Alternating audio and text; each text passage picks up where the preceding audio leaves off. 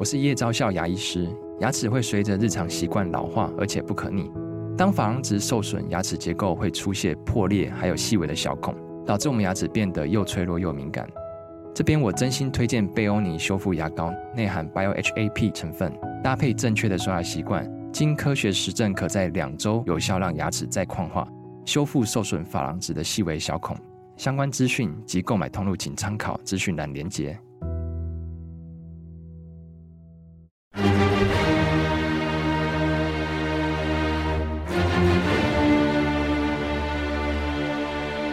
赵少康时间，吃喝玩乐骂，和我一起快意人生。我是赵少康，欢迎来到赵少康时间的现场。今星期一，又一个星期的开始啊，工作的开始了啊，真的算开始，应该是昨天开始哈。周末大家过得好吗？啊，这个周末我我倒是过得不错哈，这个两天过得很充实。其实你好好运用的话。两天可以做很多事情啊！我讲的事情不是工作哈，这个各种嘛，除了工作很多其他事情哦。昨天晚上我到那个 Corner Music 和 Music Corner 啊，他原来在建国北路，最近迁到那个巴德路哈，听一些西洋老歌啦、国语老歌，差不多快十一点半我才离开啊，回到家就十二点哈。嗯。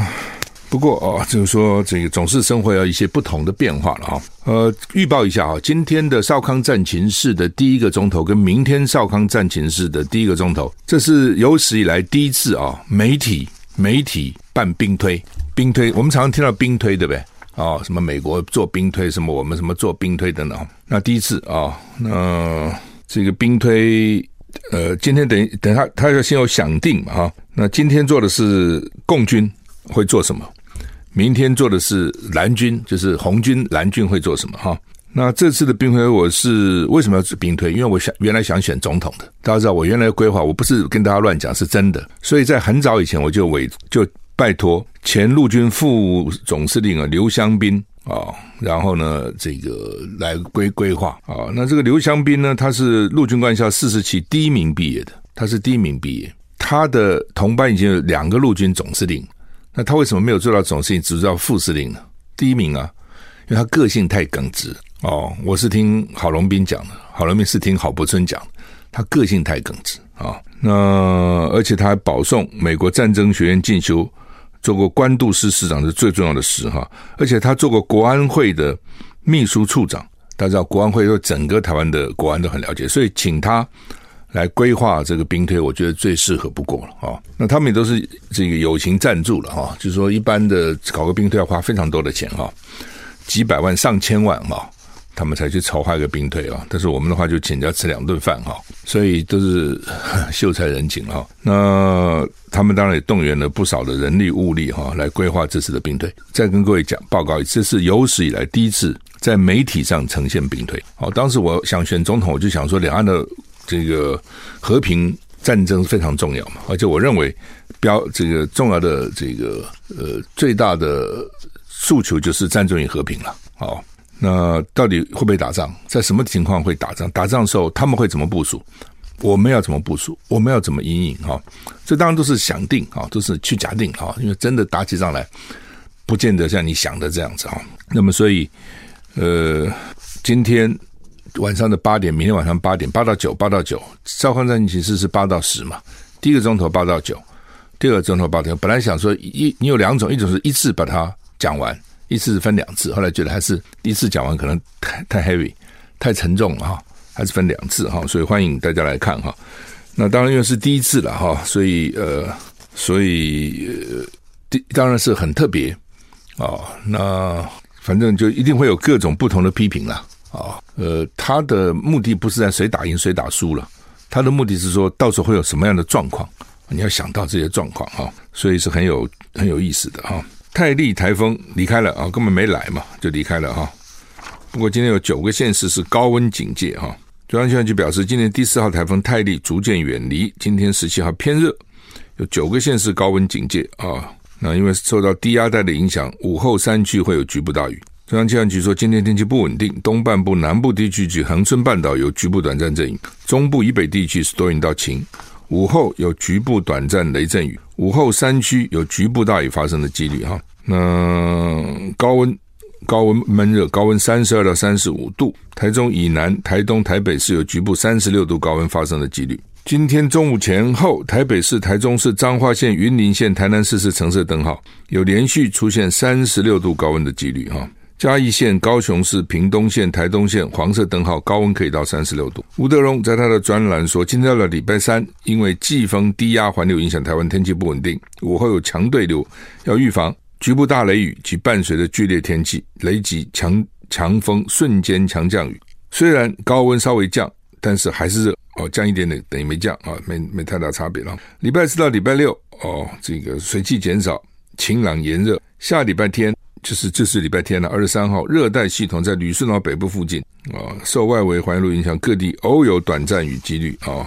花东明显会降雨。那泰利刚刚讲，李海今天会转变为中度台风，朝广东前进，主要到广东人可能要注意哈。另外一个热带扰动哦，在菲律宾东方海面向西北西前进啊，对台湾的侵袭在百百分之二十以下。不过因为这是还早了啊，模拟还早，所以会会怎么样不知道。香港十七号，也许十七号上午会休市哈。那会不会休啊？那上海呢？这个今天凌晨哈发布八号风球暴风讯号，预测吹东北风，八号烈风信号预估至少维持到中午十二点。会不会继续维持，取决于香港风力的变化以及泰利台风雨势跟风势会不会持续影响香港。所以香港今天要注意哦，它天气可能会有些变化哈。呃，周末我看 CNN 哇，一直在讲。哦，美国它那个专题在不是专题，那个新闻就是讲美国哦各地啊哈，特别是加州那一带，还有这个欧洲哦气候的热哈，全球现在都是极端气候。七月第一个礼拜有史以来最热的一个星期，美国国家环境预报中心说呢，七月六号全球日均温攀升到十七点二三度摄氏，打破十万年来的记录。十万年，它记录有那么久吗？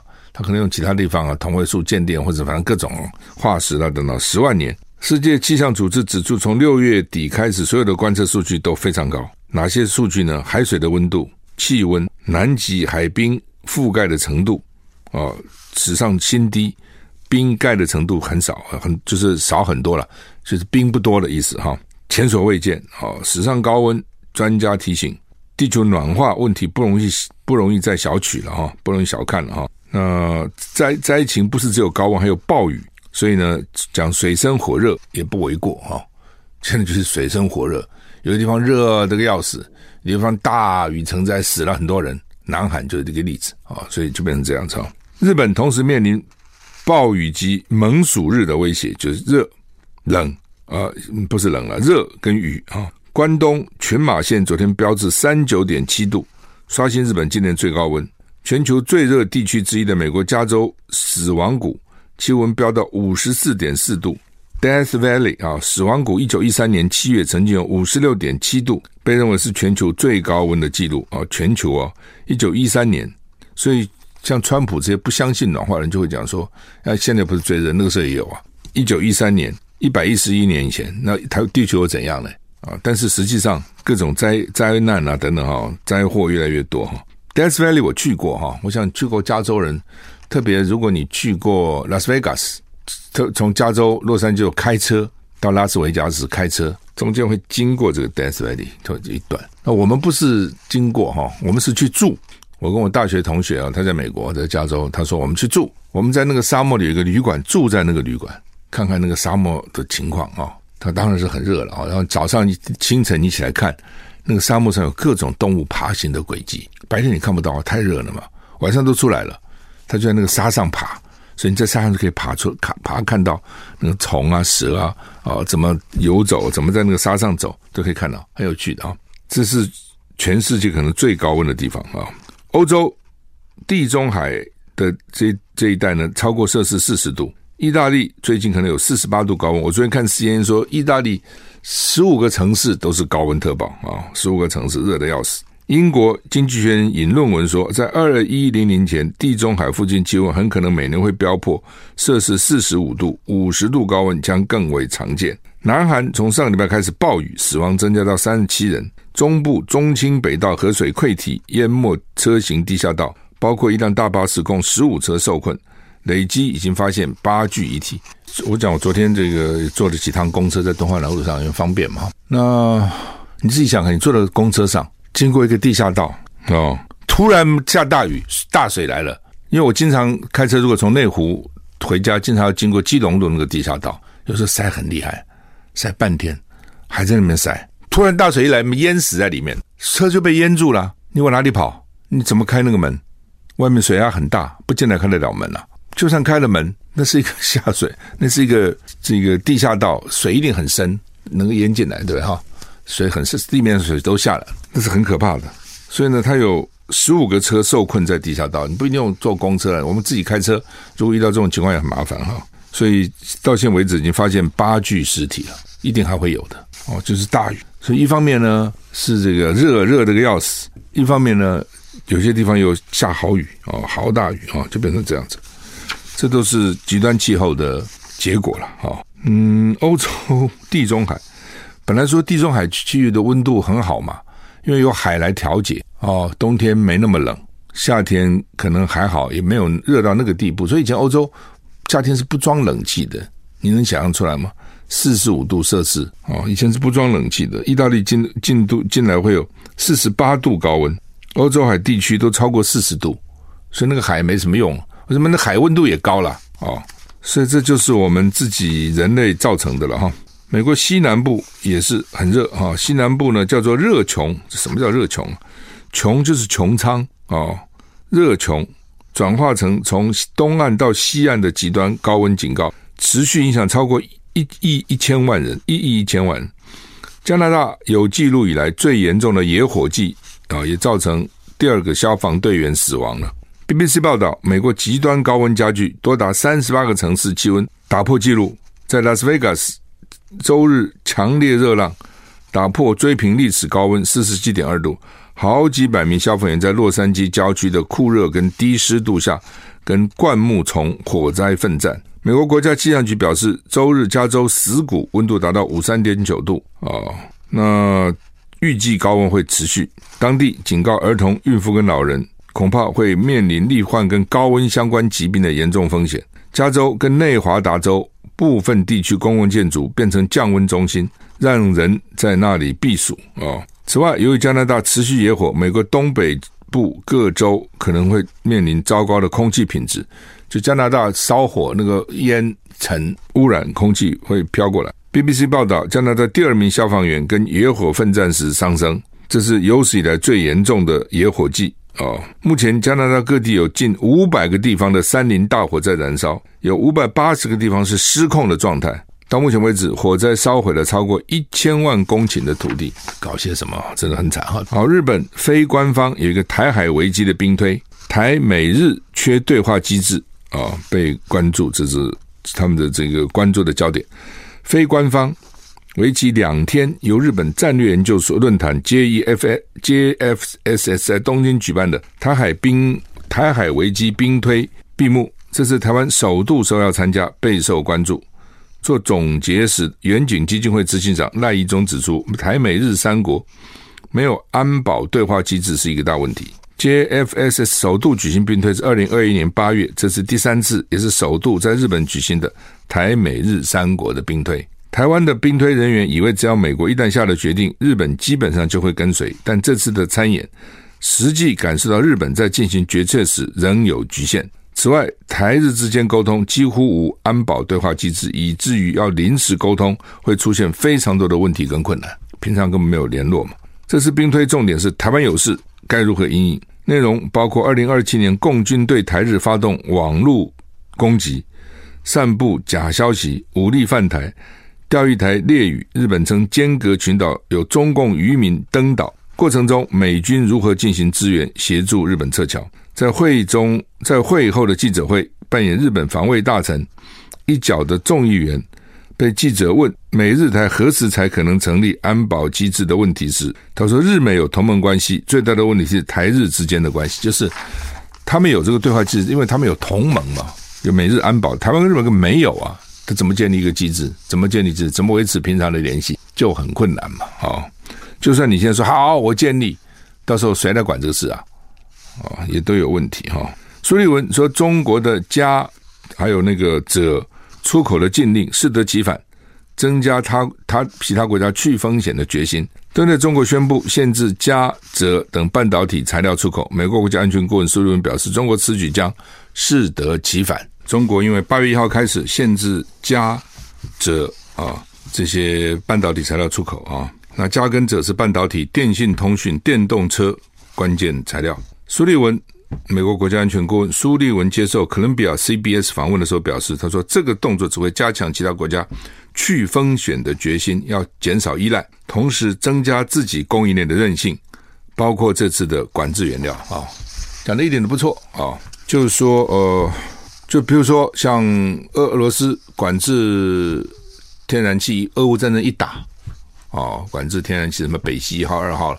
好，这些粮食啊什么等等都出出口不了，那其他国家就要想办法了，对不对？我不能从俄罗斯来，我从美国买啊，天然气啊，哦，等等等等，对，讲的一点都没错。那中国现在限制了加者出口，所以呢，你你只好从别的地方找，那怎么办呢？美国也有啊，我记得中共当时宣布是讲说，美国最坏了，它的储量却比我们还大，它不挖，它先用我们的，就像美国的页岩油啊，那储量是全世界最大的。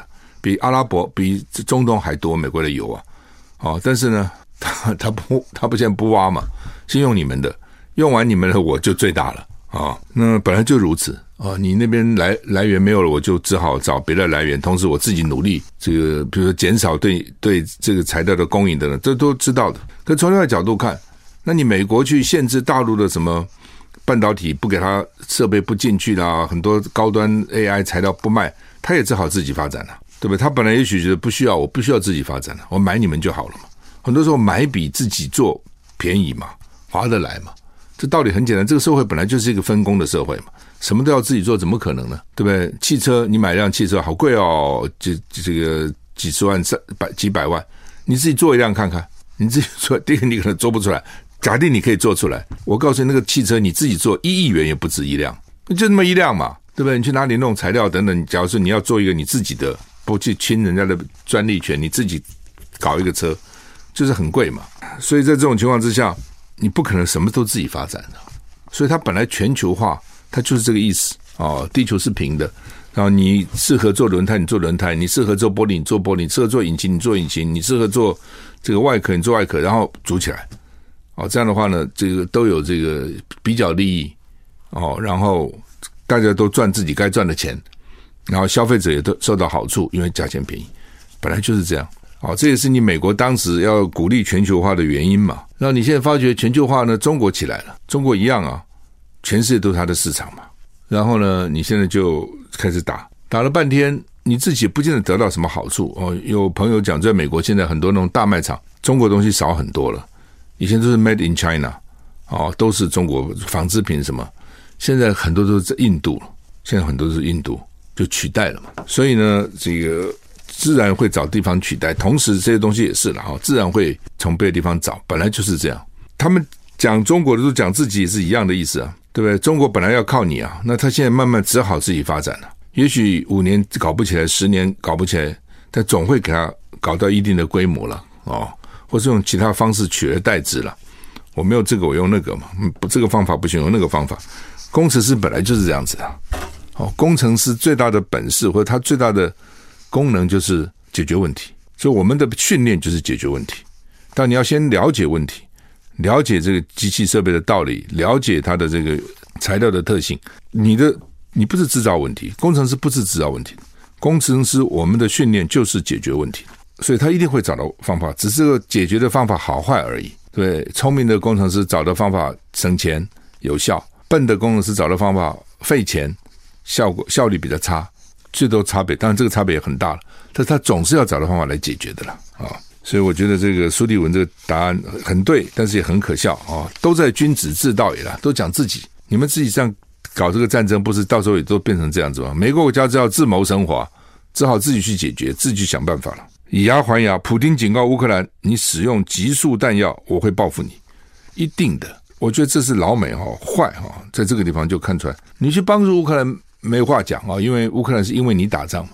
但是你用这个集束弹药，而且全世界一百多个国家都签署是反对用这种集束弹药的，就很不好。哦，就像前一阵子说，他美国有没有叫我们搞 P 四实验室？有没有叫我们研究发展这个生化战机？哇，美国也跳出来，我看这个蔡英文啊，总统府啊，什么吴钊燮什么都跳出来说不可能，不可能。为什么不可能？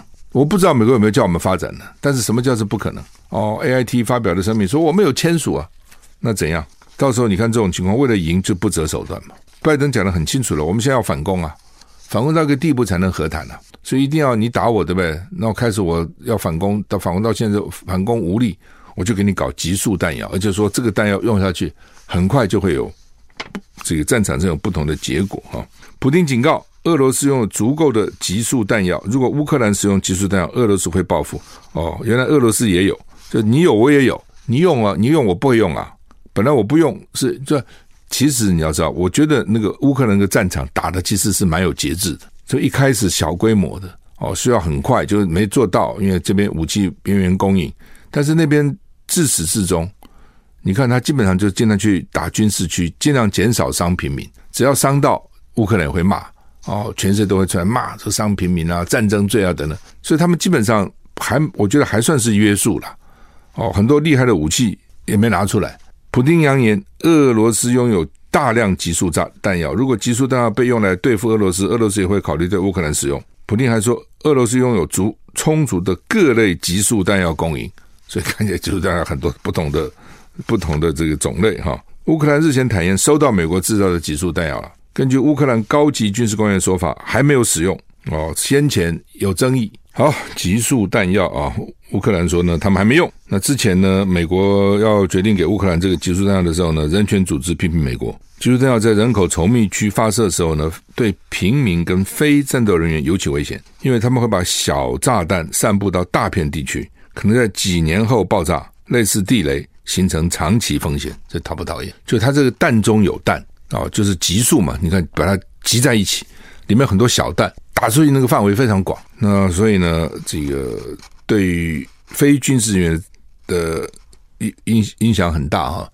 同时，它好像不是随时会爆炸哦，它也可能有些没有立刻爆炸，所以几年以后跟跟地雷一样有长期风险。另外，俄罗斯国防部礼拜天表示，乌克兰对黑海港口城市塞凡堡发动海空无人机攻击，对被俄军。挫败，俄军摧毁的七架空中无人机跟两艘水下无人机。我想说，无人机到水下去哦，真厉害！这无人机越来越厉害，人能够驾驶的慢慢都可以用无人机来干。那无人机好像很容易被打下来。我看啊，这个俄罗斯去打封到乌克兰，乌克兰也说哦，我昨天打了多少架无人机下来。乌克兰去炸这个俄罗斯，俄罗斯我打了多少架下来？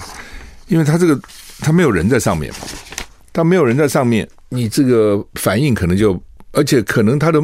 作用就是打下来就打下来嘛，反正一架也没多贵，又没有人，又是远端操控，很远的地方要操控嘛，在在，所以可能也反应没那么快哦，所以大概比较容易被打下来哦。但是就是看起来就要量多取胜了，就大举入侵哦，然后大举这个反正做各种事情，侦查也好了，去丢丢炸弹也好了，诛击也好了，刺杀也好了，反正看起来。呃，容易因为容易被打下来，就像你那个鱼生蛋，生那么一大堆蛋，对不对？人为什么一个女人那个卵巢里面卵子有限呢？对不对？为什么那个鱼一生出来就哇，这个漫天都是小鱼，或是都鱼蛋？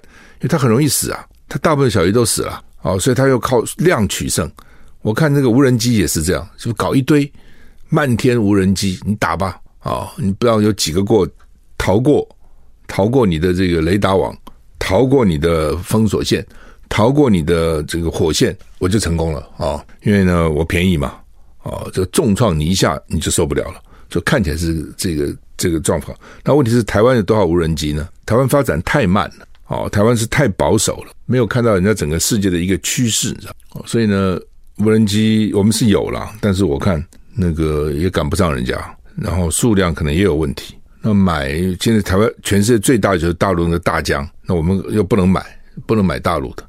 那你买谁的呢？哦，你很难想象说，居然去土耳其、伊朗都能做出来，那我们干什么？为什么做不出来？不太可能嘛。你说有些东西做不出来，有可能啦。哦，你整体的这个工业技术等等还不是那么强。那有些东西看起来没有那么难嘛，无人机有多难呢？你自己想想看，土耳其、伊朗做得出来，台湾就应该可以做出来才对了。我们的工业水准啊、科学啊等，至少比他们强吧，经济也不会比他差。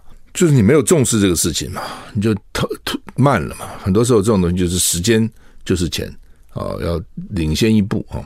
好，台股现在涨十六点哈，涨十六点。那昨天很热了哈，所以他们这个馆长啊，这这个召集那个游行啊，这个正义啊，社会正义啊，司法正义啊，这个居住正义啊，我看人还不少了啊，其实算不错了哈。那说有两万多人嘛哈，在那个那么热的天气，我认为算是还不错哈。呃，《中国时报》头是说，非律昨天是非律大集结，变成挺科大会，怎么会变成挺科大会呢？就是侯友宜上台，下面也虚他哦；王委员上台，下面也虚他。所以换句话说呢，别的只要不是民众党的都被虚哦，那你你不就变成挺科大会了？他他们一直这样集结都是科粉哦，年轻人有也有一些也不少都是支持柯文哲的哦，所以其他人上去呢，又不能不去。就算是别人的场，对不对？你又不能不去，不去呢？好像那个侯友谊的民调什么时候开始掉？之前就掉了。不最最近的两次，一个就是新北的那个药卫药，一个就是正大的那个跟学生的对话。哦，台大他没去，那变成说好像正大就要去了。但是那个对话被做成影片到处散播，对侯友谊很不利。尤其在年轻人里面，哦，就是你没有准备好，或是呢，你很多事情你还。还不想那么明讲的时候，你最好不要去这些地方。去，你就要很清楚哦，我主张什么。反正不管你主张什么，都有人赞成，都有人反对，但是没关系。我告诉你我的主张。一般人可以没有什么主张，一般人像我们一般人就随便了啊。哎呀，你这个好看不好？随便了。你要吃什么？随便了。政治上不是，你赞成反对，你不能老是骑墙，你必须要英文叫 take side，你要有立场，你不能没有立场。但是。有立场是很痛苦的嘛？我干嘛一定要有立场呢？你问我好不好？我说好嘛。你干嘛一定要说哪里好？哦，你喜欢不喜欢？你喜欢这个喜欢那个？我干嘛要讲那么清楚？我都可以啊，我没有那么 care 啊。政治不行哦，就是要要有有立场，立场就会得罪人。为什么你不想有立场？因为可能你不想得罪人，对不对？你讲这个立场，那个反对；你讲那个立场，这个反对，那我干嘛得罪你们嘛？我也没叫你们讲我好，但也不需要人骂我嘛。大部分人这样，我没有叫你对我多好，你不讲我好，我没什么，那干嘛每天骂我呢？哦，很多人就想避免嘛，就不想表达清楚的立场，那这个时候就不行哦。所以搞政治一定要清楚哦，想想清楚你的立场是什么，你赞成反对，再讲理由哦。所以那次对侯友谊的伤蛮大的，所以现在变成所有活动他们都要去了。昨天只有赖清德不去，他有个理由了啊，民进党在开会。那一般政治就是要选总统，他就不敢不去，不去一定被骂。所以呢，不管怎样得去，去也被骂，也被嘘哦。刚一开始就讲啊，今天晚上八点。跟明天晚上八点的少康战情室哈，我们分会有两段的这个兵推啊，我也讲过这是第一次哦，在媒体上哦显示兵推。那为什么有这个兵推？是我当时打算选总统，我认为两岸的战争和平很重要。那你知道战争的可怕，战争的时候到底会怎么样？双方会怎样？所以特别请这个陆军前副司令，就是副总司令哈刘湘斌将军呢来规划啊。他是一个很直的人哈，否则的话早就当陆军总司令了哈。他是四年四十年级班的全班第一名，受过美国战争学院的训练，做过官渡官渡师的师长，还在国安会做过秘书哈，做过这个秘书处做处长哈，所以基本上他是非常了解整个台湾国安的情况哈。所以呢，特别请他来规划哈，那机会难得哈，你平常很难很。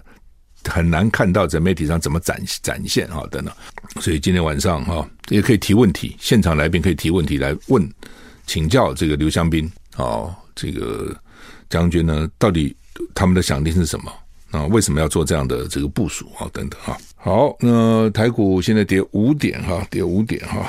民进党头呃，民联合报的头版头是讲说这个侯郭科诉求就是民进党下台了哈。那主要是蔡英文了啊，昨天因为他们民进党赖清德不是没去嘛，因为他们在民进党在圆山饭店办这个全代会，主题叫做“民主团结挺台湾”的啊。那刚好这个赖清德找到机会，因为他如果去凯达格兰道也蛮糗的，人家现在就跟你讲，你执政已经快八年了，你这个社会这个正义在哪里？住宅正义在哪里？司法正义在哪里？都没有嘛，每下愈况，越来越糟嘛啊。所以呢，他干脆就是因为我们有有这个。全代会啊，不去了哈。媒体就问蔡英文，因为大他们这个赖清德竞选办公室呢选了这次设计的棒球外套，那这个天气好热啊，你穿那个棒球外套，不穿短袖都很热了，对吧？还要再看你那个质料到底透凉不凉快，还穿个棒球外套哈，所以呢，媒体就问说啊，总统你会不会热？蔡英文笑着回答说，冷气还不错哦，当然就被人家讲说，哎，这个。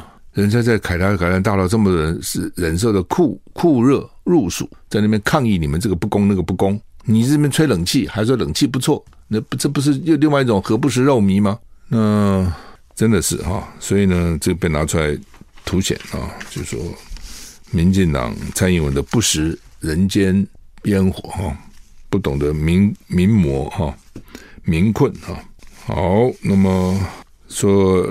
赖清德要准备投球了哈，我也不懂啊。那之前都没准备，不是很好笑吗？你行政院长做过，这个副总统做那么多年，你难道都看不到吗？到底什么地方呃老百姓需要，政府需要做什么事情？什么叫现在还准备投球？这有点好笑。好，那么说纽西兰的奶后年到台湾就零关税的，因为我们跟他们大概有那个约了哈。协定，它是一年一年的，慢慢减减减减，说可能会冲击我们的酪农产业啊。台湾本来这个酪农产业跟纽西兰怎么比嘛？纽西兰、澳洲那农业都非常发达的，尤其纽西兰啊，又干净，又没有什么污染，又没什么工业嘛。然后呢，牛羊数目比人还多。你到纽西兰山上开车开半天碰不到一个人，在乡下一群一群的牛羊很多这样啊。所以在那种地方，你怎么去跟他比那个？畜牧业的，台湾有几个地方能够有大型的农场，因为很难嘛，对不对？哦，所以呢，你要用关税来保护你的弱农啊。那你现在没有关税怎么办嘛？就麻烦了。哦，那农委会就说我们的饲养效率退步，奶的品质退步。哦，那他们就弱农就怪环保，说来查我们环保合不合格。哦，那所以呢，呃，让我们成本增加很多啊。然后另外呢，又超养。什么叫超养？就是我一个农场，我讲台湾就麻烦，就是地很小，这么大块地我能养多少只？他们有一个规定，那通常都超养，哦，都超养。每个牧场说都超养二到三成，我这只能养一百只，我就养一百二十、一百三十只。稍微有的甚至开始呢一倍，我这牧场只能养一百只，我养两百只。为什么？地方不够啊！我多养一点，产这奶啊、肉啊才多嘛，我才划得来嘛。哦，但这样的话，那个品质就不好。对不对？它的环境啊，各方面就不好了。嗯、奶哈、哦，奶同样是奶啦。哦。为什么有些就好吃，有些就没有那么好吃？比如北海道、日本，你到，他就你觉得它奶比较好吃，为什么？一方面可能里面的那个脂肪的脂肪的含量，因为香嘛，有脂肪就香。所以你看，人家外国人做那个甜点，都加一大堆奶油，对不对？加这么多奶油，这香啊！哦，没有奶油就不香啊！啊、那。奶奶也是一样，鲜乳也是这样子。你那个脱脂奶粉、脱脂牛奶多难喝啊，低脂多难喝，对不对？其实只差一点点哦，是三趴、三点五趴，可能一点五趴，就差个一一两趴，味道就完全不一样。所以一方面奶奶的这个脂肪含量，一方面当然可能奶的品质啦，有没有稀释啊或其他的哈，可能都有都有差别哈。那你说不环保稽查，那台湾这么小啊，哦，如果不去稽查。好像又怕你把环境搞很脏乱，呃，产生很多的问题了，哦，疾病啊什么可能都会出来。那去稽查严格，可能他们就觉得罚不胜罚，就是你不合格嘛，因为你不合格你才怕嘛，啊，就是怕这样啊。所以呢，在台湾啊，真的要去做这个畜牧业，听说连那个兽医都不太容易找到。我们有很多校有兽医系啊，台大啦、中兴啊、什么嘉义农专啊、屏东，嗯，他们现在都改成大学了啊，什么科技大学的都有兽医啊。但是呢，他们都喜欢看猫啊、狗啊，很少去看那个牛啊、猪啊、羊啊这种大型的马。听说全台湾就那么几个兽医，全台湾哦，为什么赚钱少嘛？哦，然后辛苦嘛，恐怕被踢。好，我们时间到了，谢谢你的收听，再见。